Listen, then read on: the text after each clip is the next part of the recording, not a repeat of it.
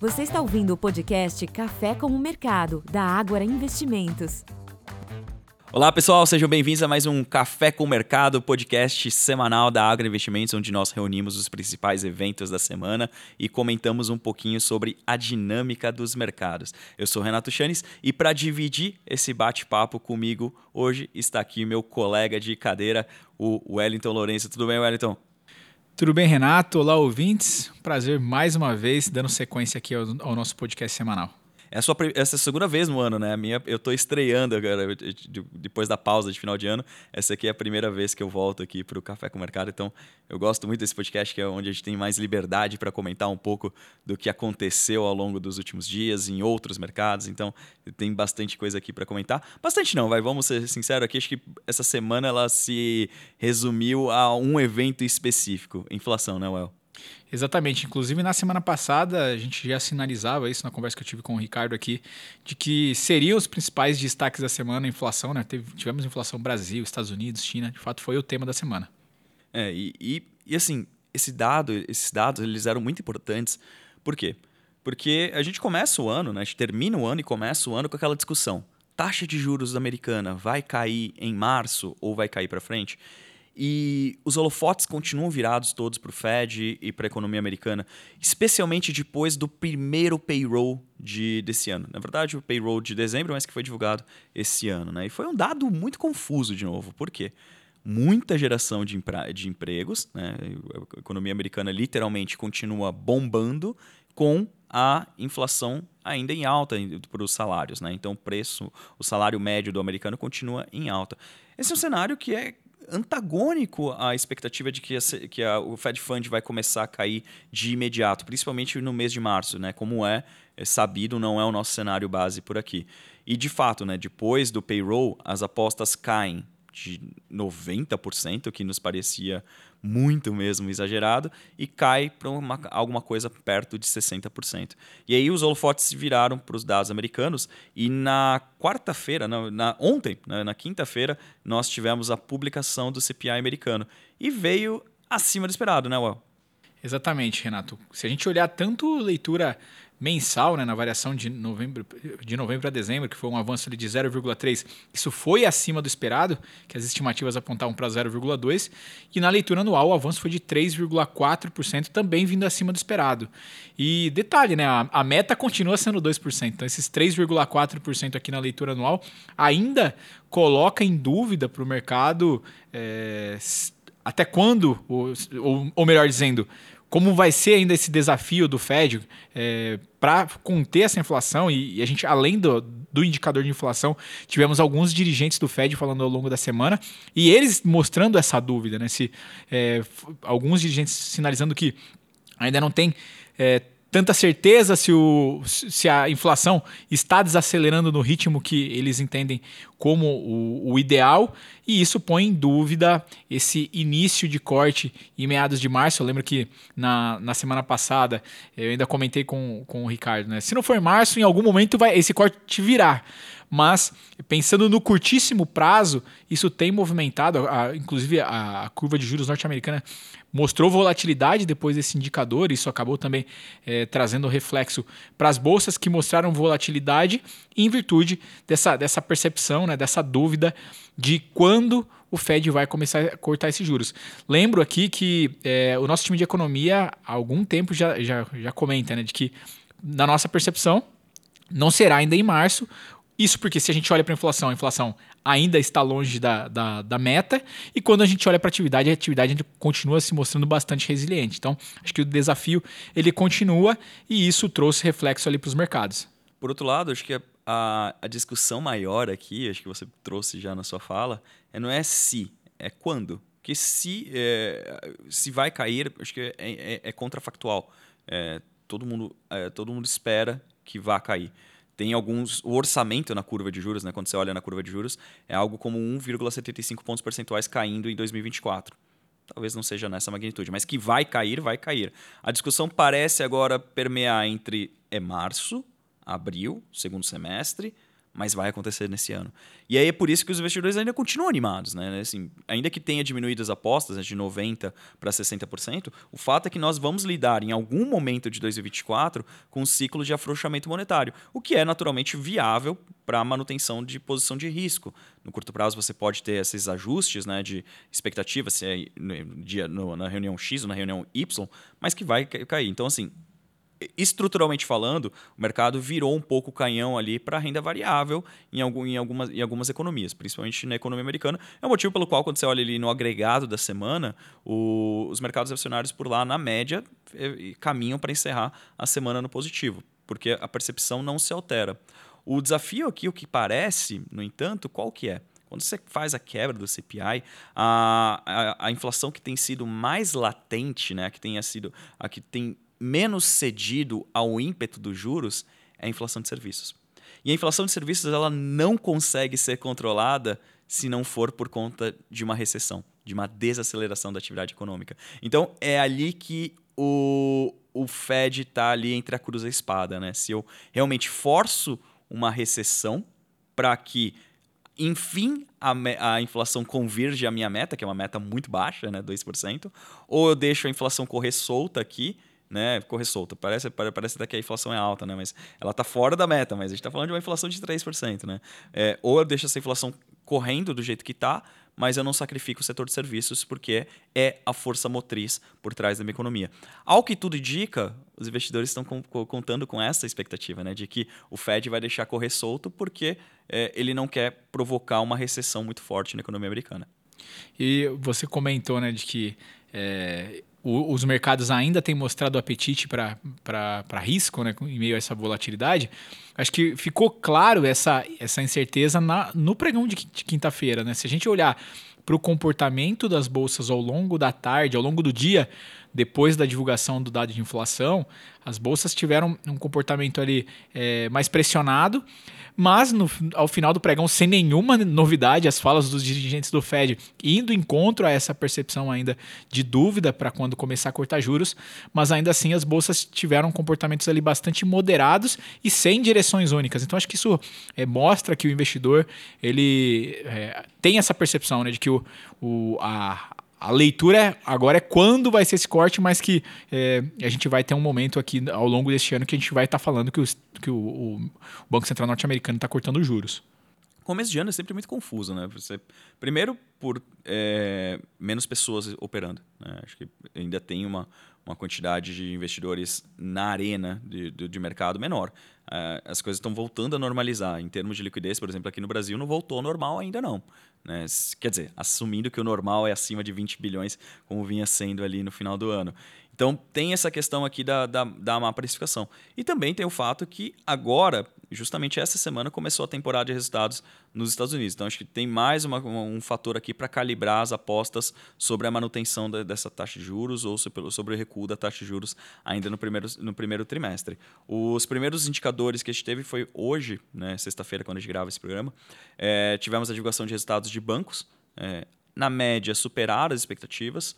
Então, mostrando que a economia ali, ou a demanda por crédito, nesses níveis de taxa de juros, ainda continua elevada. Né? Então, o que faz com que a economia continue acelerada. Então, isso não faria com que o Banco Central tivesse urgência em cortar os juros. Então, realmente está muito confuso. Então, eu não acho que está certo quem está apostando que vai cair em março, mas também não acho que está errado. Então, assim, é, é, o famoso pode ser que talvez, né? A gente está realmente na, na, num momento bastante aqui é, inconclusivo da economia. Então, por conta disso, volatilidade vai ser normal né, nas próximas semanas, até que se estabeleça aqui uma, uma liquidez mais razoável para os mercados e também que a gente tenha mais definições do ponto de vista econômico nos Estados Unidos. Acho que o principal dado que nós temos que acompanhar agora, o próximo, né? O próximo, a gente sempre tem que acompanhar os dados, mas o, o próximo aqui é o PCI, né, que é o índice de preço de consumo, que é o que o Banco Central por lá, o Fed, tem como preferência para analisar a dinâmica dos preços. E posteriormente, obviamente, a gente deve ver o payroll. E aí vai ser o primeiro payroll de 2024, efetivamente, né, com relação a janeiro. E aí é um dado importante porque vem após as festas. Né? Então, tem muita contratação pontual né, para dezembro, para fazer frente às vendas de Natal e até produto, produção nas fábricas. E aí, em janeiro, você pode ver já uma, uma, uma, uma involução, né? Então, não necessariamente ter criação, pode até ter queda na geração, geração negativa, né? Demissão é, nos Estados Unidos. Então, vamos acompanhar que esses aqui são os principais dados. E aqui no Brasil não foi muito diferente, né? A gente também falou de inflação. E no mesmo dia, pouquinho antes, umas duas horinhas antes, o IBGE divulgou o último IPCA do ano de 2023. E mais feliz do que eu deve estar o Roberto Campos, né? Porque depois de três anos ele não vai precisar fazer a cartinha, não é a cartinha do Papai Noel, né? A cartinha para o CMN, para o Conselho Monetário Nacional, explicando por que, que ele não cumpriu a meta. Nesse ano ele cumpriu a meta, né, Well? Exatamente, foi o primeiro ano em, nos últimos três, né, no qual a, a inflação acumulada de 2023, medida pelo IPCA, veio abaixo do teto da meta, o teto ali de 4,75%, e veio em 4,62%, muito em linha ali com as projeções do nosso time de economia. É, isso após avançar 0,56% em dezembro. Embora esse avanço tenha trazido algum grau de surpresa aqui para o mercado, acho que a, a, leitura positiva é essa inflação dentro da meta. Observação, Renato, que é, os destaques na, na alta dessa inflação, que acabou pressionando mais, veio na linha de alimentos e, e bebidas e transporte. E basicamente, se a gente considerar o período ali de dezembro, sei que você, você diferente de mim, não tem como hobby a cozinha, mas acho que muitas das pessoas acabaram consumindo mais, principalmente alimentos nesse período de festas. E acho que isso explica um pouco da sazonalidade do, do indicador, até mesmo transportes é puxado ali por passagens aéreas, as, as famílias viajando para visitar familiares, período de férias. Então, é, essa sazonalidade do, do, indicador, apesar de ter surpreendido a, o avanço ter vindo acima também da, da mediana das expectativas, é, não nos preocupa a julgar para a inflação ao longo do ano. Né? A gente continua é, acreditando que será um ano de, de inflação mais comedida apesar desse, desse indicador um pouco mais alto no mês de dezembro. É, eu não cozinho, mas como fora de casa, a gente percebe que o preço subiu, né? São, são uh, exemplos anedóticos aqui, mas todo mundo, né? Quem está nos ouvindo também come em casa, come fora de casa e percebe como o preço dos alimentos foi, foi um, um fator aqui que pesou no final do ano. Mas à medida que nós tenhamos aqui a, a, a evolução do, do ano, né? Acho que você perde um pouco dessa pressão sazonal e aí volta a ter uma, uma normalidade nos preços dos alimentos. Eu acho que o ponto aqui mais conclusivo desse dado, segundo o Dalton Gardman, que é nosso economista-chefe, a Maria Clara, que faz parte do time de economia, é que o número do IPCA em si, né, essa leitura de dezembro e leitura de 2023, não, repito aqui, não deve impactar o ritmo de cortes da Selic. Ou seja, pelos próximos dois encontros do Copom, teremos um corte de meio ponto percentual. Né? Então, isso levaria ali que a Selic eh, levaria ali para perto de uma Selic terminal de 9,5 que a gente continua acreditando. Aquelas apostas né, de que a Selic cairia abaixo de 9%, cada vez mais são remotas, né? Eu, a gente não vê muita coisa precificada na curva ainda. Então, a chance de surpresa é se nós tivermos uma involução da inflação muito forte, né, uma desaceleração dos preços muito forte, pode crescer essas apostas de Selic abaixo de, de 9%, que não é o nosso cenário base, diga-se passagem, e aí sim você tem uma segunda pernada de ajuste de alta para o Ibovespa em função de expectativas de juros mais baixos. Mas por hora a gente entende que 9,5% parece ser a Selic terminal em grande parte das projeções de mercado. Então, a evolução do Ibovespa, né, a evolução dos ativos, ela para de ser muito galgada em ajustes meramente técnicos, como foi o final do ano, principalmente por conta de fluxo, né, de fluxo do estrangeiro, e passa agora a ser muito mais determinada em função da qualidade dos resultados das empresas, né, dos fundamentos. Então, a gente tem visto muito aquele movimento de rotação, né, sai daqueles setores que, que andaram bem no ano passado e começa a comprar alguns nomes. Né. Acho que, notadamente, o que tem sido destaque nesse começo do ano são aqueles setores cíclicos domésticos, né? principalmente aqueles ligados a consumo discricionário. Costumo sempre dizer aqui, né? deixar de comer você não vai, mas talvez deixar de viajar, talvez deixar de comprar uma bolsa. Acho que ficou a referência aqui das empresas que a gente está falando. Né? Então, é, esse tipo de empresa ela pode sim ser beneficiada é, se a gente continuar vendo inflação cedendo, Selic cedendo e tudo mais constante, o resultado delas melhorando. Então vamos acompanhar. A gente já escreveu relatórios né, bastante completos nesse finalzinho de ano e começo de ano sobre o que esperar para o Ibovespa, o que esperar sobre cada um dos setores. Por enquanto, os dados não alteraram em nada a nossa visão. E aí, para completar aqui esse nosso bate-papo de uma semana que realmente o assunto ficou em cima de inflação, eu queria comentar sobre uma grande novidade, que você, inclusive, Wellington, faz parte dessa novidade, é que, em função desse cenário de juros mais baixos, como um todo, a gente entende que algumas classes de ativos serão beneficiadas. E talvez uma das principais a serem beneficiadas é a classe de fundos imobiliários. E aí a grande novidade é que agora a Ágora, depois de muito tempo de cobertura, passa a ter também um portfólio, uma carteira recomendada que nós publicamos na segunda-feira, não é isso? Exatamente. Confesso que eu já tinha feito um spoiler aqui na, na última gravação de 23, já tinha antecipado que essa novidade viria agora para o mês de janeiro. E aí, de fato, a gente fez a divulgação essa semana. A nossa carteira ela vai ter ali é, uma composição de 5 a 10 de 5 a 10 ativos e a gente vai atualizar, fazer a revisão dos, dos portfólios todo quinto dia útil de cada mês. Então, é, fizemos uma reformulação no nosso relatório mensal ali de fundos imobiliários, agora com uma divisão ali, três é, subgrupos dentro do nosso relatório. O primeiro grupo ali, que é o Construindo Patrimônio, é onde a gente coloca esse, esse portfólio, então já está disponível desde a última segunda-feira, que foi o quinto dia útil deste mês de janeiro. Lá a gente tem a composição do, do portfólio. Então fica o convite para acessar o Agora Insights, que o relatório está disponível desde a da última segunda-feira. E como eu disse, ele, nessa nessas três subdivisões, construindo patrimônio. Abre o relatório falando sobre a carteira recomendada é, e lá a gente traz, além dos, dos ativos, a, a, estratégia na qual a gente adota para cada ativo na carteira, se é para ganho de capital, se é para renda. Além disso, a gente tem o drywall de recados, que é onde a gente traz as novidades que os gestores colocaram recentemente nas últimas cartas, nos últimos é, relatórios gerenciais, seja algum fato relevante que foi divulgado, algum comunicado ao mercado. Então, fica ali é, esse compilado do, dos principais acontecimentos é, relevantes divulgados pelos fundos. E no final, a gente é, tem o tijolo por tijolo, no qual a gente vai buscar sempre trazer algum estudo sobre a indústria imobiliária, inclusive já lhe parabenizando por essa primeira edição, na qual teve um estudo bastante interessante que o Renato, que me acompanha, escreveu sobre o, o mercado carioca. Então, acho que vale muito a pena conferir esse, esse, essa nova reformulação do relatório e agora a nossa carteira recomendada, Renato.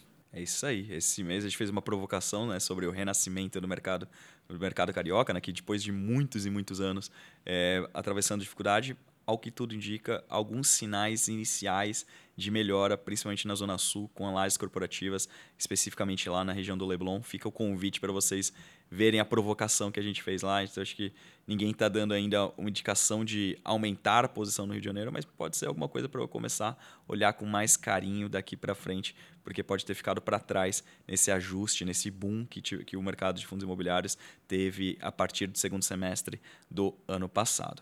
Well, acho que é isso para essa semana, né?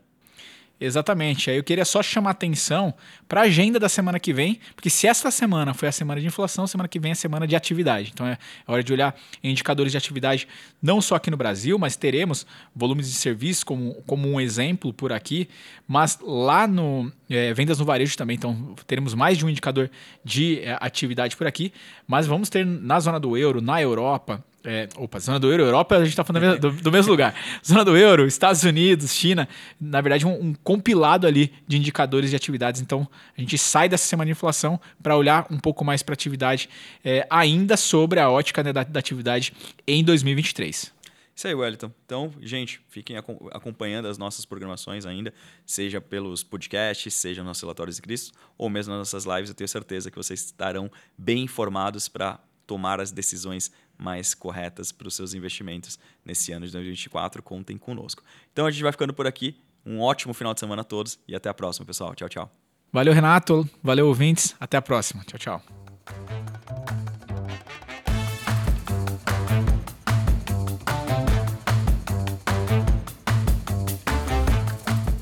Este podcast não representa promessa de compra e venda ou recomendação de qualquer ativo financeiro, sendo única e exclusiva responsabilidade do investidor a tomada de decisão. Consulte os riscos das operações e a compatibilidade com o seu perfil antes de investir. Rentabilidade passada não é garantia de rentabilidade futura.